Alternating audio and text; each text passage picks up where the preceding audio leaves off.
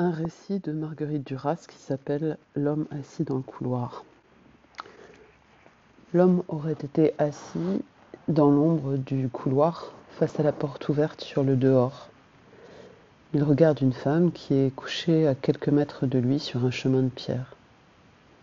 Autour d'eux, il y a un jardin qui tombe dans une déclivité brutale sur une plaine, de larges vallonnements sans arbres, des champs qui bordent un fleuve.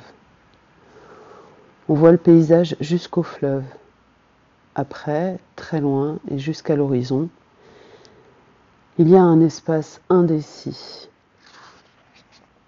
une immensité toujours brumeuse qui pourrait être celle de la mer. La femme s'est promenée sur la crête de la pente face au fleuve, et puis elle est revenue là où elle est maintenant, allongée, face au couloir, dans le soleil.